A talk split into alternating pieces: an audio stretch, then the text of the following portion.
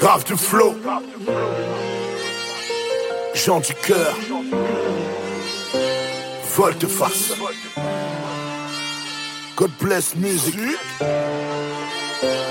Yeah, yeah. Uh-huh. Yeah. Let's go. Let's go. Laisse-moi te raconter un bout de mon histoire. Elle bève Congo Brazza, né pour être un castard. Tout ce qui est bon vient de Dieu, parce qu'il est à l'origine même de toute la bonté qui a été euh, créée sur la terre, de tout ce qui euh, est bon en fait sur terre, il est à l'origine de ça. Donc tout ce qui est bon vient de Dieu.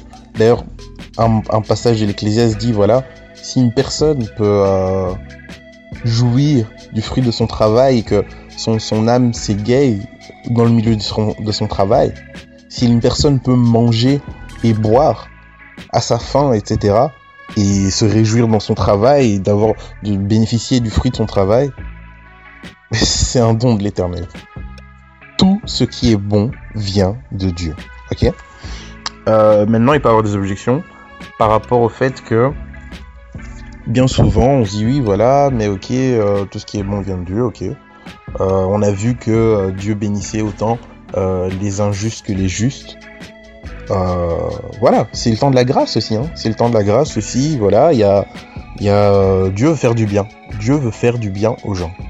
Donc voilà, c'est un fait. Ok?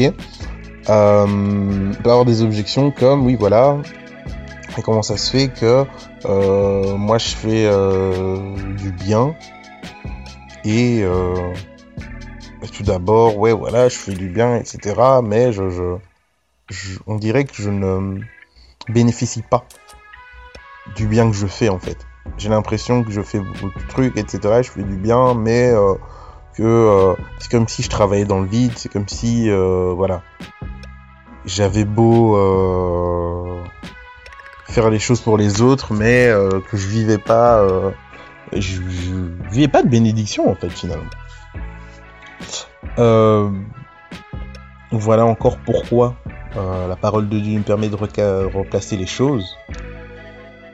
Euh, on sait que notre rémunérateur c'est Christ. Donc déjà, par rapport à ce type de réflexion, positionnons-nous comme je ne dois pas chercher l'approbation des hommes déjà et je dois pas chercher à ce que si j'ai pu euh, faire du bien à quelqu'un que la personne me rende pas ça l'objectif. Parce que si vous avez fait du bien pour cette personne vous avez fait du bien pour son créateur. Voilà pourquoi dans la parole de Dieu on dit voilà lorsque vous donnez à manger à des pauvres c'est à Dieu que vous faites du bien en fait. Parce que Dieu les a créés. Dieu souffre de voir une personne qui est dans la rue et qui qui qui qui, qui meurt de faim. Dieu souffre parce que c'est une créature. C'est une personne euh, sur qui il a déposé euh, une destinée. Et lorsque cette personne elle est là et qu'elle est euh, dans la souffrance, dans le malheur, lorsque elle est accablée comme ça par Satan, Dieu souffre de ça. Et lorsque nous on fait du bien à cette personne, on fait du bien à son créateur, on fait du bien à Dieu, on apaise son cœur en fait, dire Ah, au moins mon fils ou celui qui est dans cette alliance a compris. Vous voyez un peu ce que je veux dire? Déjà, c'est ça. Donc, le, le juste rémunérateur, c'est Dieu. Ensuite, c'est pas vrai. Et là, on commence encore un verset, donc Galates 6, verset. euh, à partir du verset 7, on commence encore, tout comme dans le verset de Jacques, en nous disant ne vous y trompez pas. Donc, qu'on arrête de vous mentir, que l'ennemi arrête de vous envoyer des pensées de mensonges, qu'il arrête d'essayer de vous retourner votre esprit, qu'il arrête de vous mentir, que les circonstances ne vous mentent pas. Ne vous y trompez pas, on ne se moque pas de Dieu. Ce qu'un homme aura semé, il le récoltera aussi. Celui qui sème pour satisfaire sa nature propre récoltera d'elle la ruine. Mais celui qui sème pour l'esprit récoltera de l'esprit la vie éternelle. Ne négligeons, verset 9, ne négligeons pas de faire le bien, car nous moissonnerons au moment convenable si nous ne nous relâchons pas. Ainsi donc, pendant que nous en avons l'occasion, pratiquons le bien envers tous et en particulier envers nos proches dans la foi. Vous voyez un peu? Et donc, Dieu a euh, établi des lois spirituelles. Ok? Et dans l'une de ces lois spirituelles, c'est euh, on récolte ce que l'on sème. Mon frère, ma soeur, si tu es en train de semer du bien, si tu fais du bien autour de toi et que tu es en train de ramasser des claques, ne t'y trompe pas, ne te laisse pas convaincre par les circonstances que, ouais, euh, voilà, Dieu il est pas là ou euh, j'ai fait ça dans le vide ou quoi. ok non. Ce que tu as posé comme action, tu l'as fait pour Dieu déjà et euh, il y aura un juste salaire qui sera attaché à cette action. Mais il y a un mystère et, ça c'est encore une autre, il y a une révélation là-dedans. Le salaire tu l'as, ok. Et qu'est-ce qui peut empêcher de toucher ce salaire, de le voir, de paper? On va dire que voilà, euh, t'es en train d'amasser des choses et qu'est-ce qui peut euh, percer ta bourse? Ce qui peut percer ta bourse, mon frère, ma soeur, c'est le manque de persévérance. Ne nous relâchons pas. Voilà pourquoi dans la parole, là, on nous dit si nous ne nous relâchons pas, si.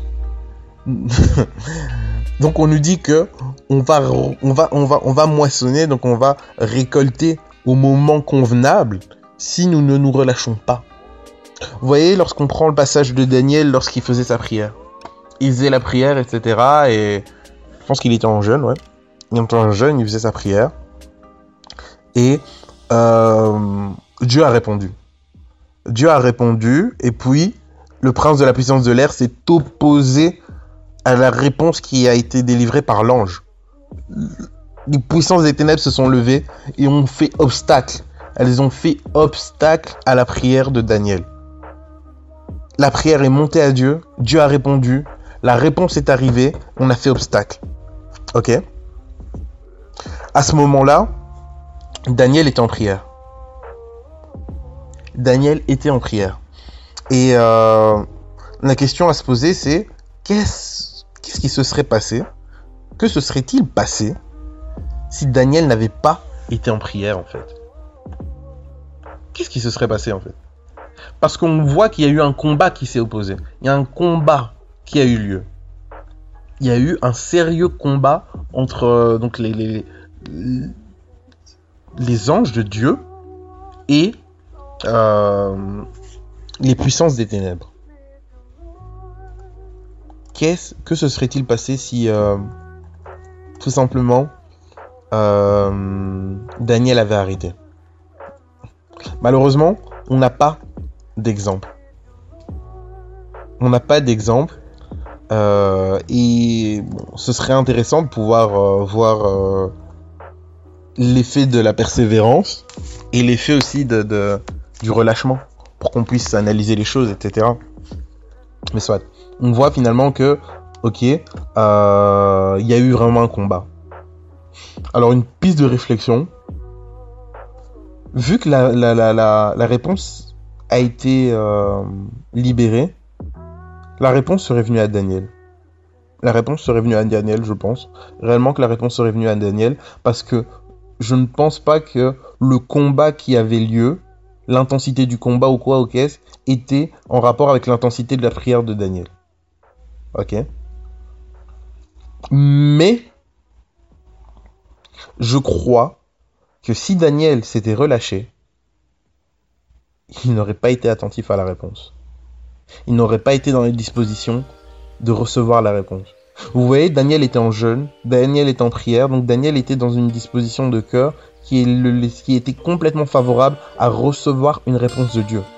Il était marchait dans la sanctification, il était complètement attentif, donc il était apte à recevoir la réponse de Dieu. Clairement. Mais si il sortait de ce cadre-là, l'ange allait peut-être venir, mais l'ange n'aurait même pas pu. Euh, peut-être que Daniel n'a même pas à voir l'ange parce qu'il était, il n'aurait pas été assez dans la présence de Dieu, ou peut-être Daniel n'aurait pas été attentif, ou peut-être ceci, peut-être cela. Donc le fait que Daniel se positionne de cette manière lui a permis de recevoir cette réponse, lui a permis de recevoir les fruits de cet effort finalement, de recevoir les fruits. Il est resté, il a persévéré. Lorsque nous nous relâchons, nous changeons la disposition de notre cœur, de sorte que les bénédictions qui s'attachent à l'action que nous avons posée sont peut-être là, mais nous ne les voyons pas. Ou pire, nous sommes en train de construire un échafaudage en posant ou en œuvrant pour Dieu. Et lorsque nous nous relâchons, nous lâchons en fait, euh, nous, nous, retirons nos mains de l'échafaudage qui n'est pas assez stable et il commence à s'effondrer. Ou alors il reste là comme il est et l'ennemi en profite pour saper des choses. Vous voyez? Il y a vraiment un mystère dans la persévérance. Un mystère. La suite au prochain numéro.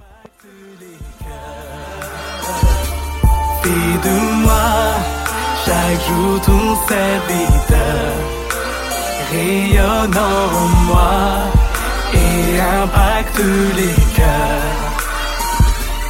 Fais de moi chaque jour ton serviteur rayonne en moi et impacte les cœurs.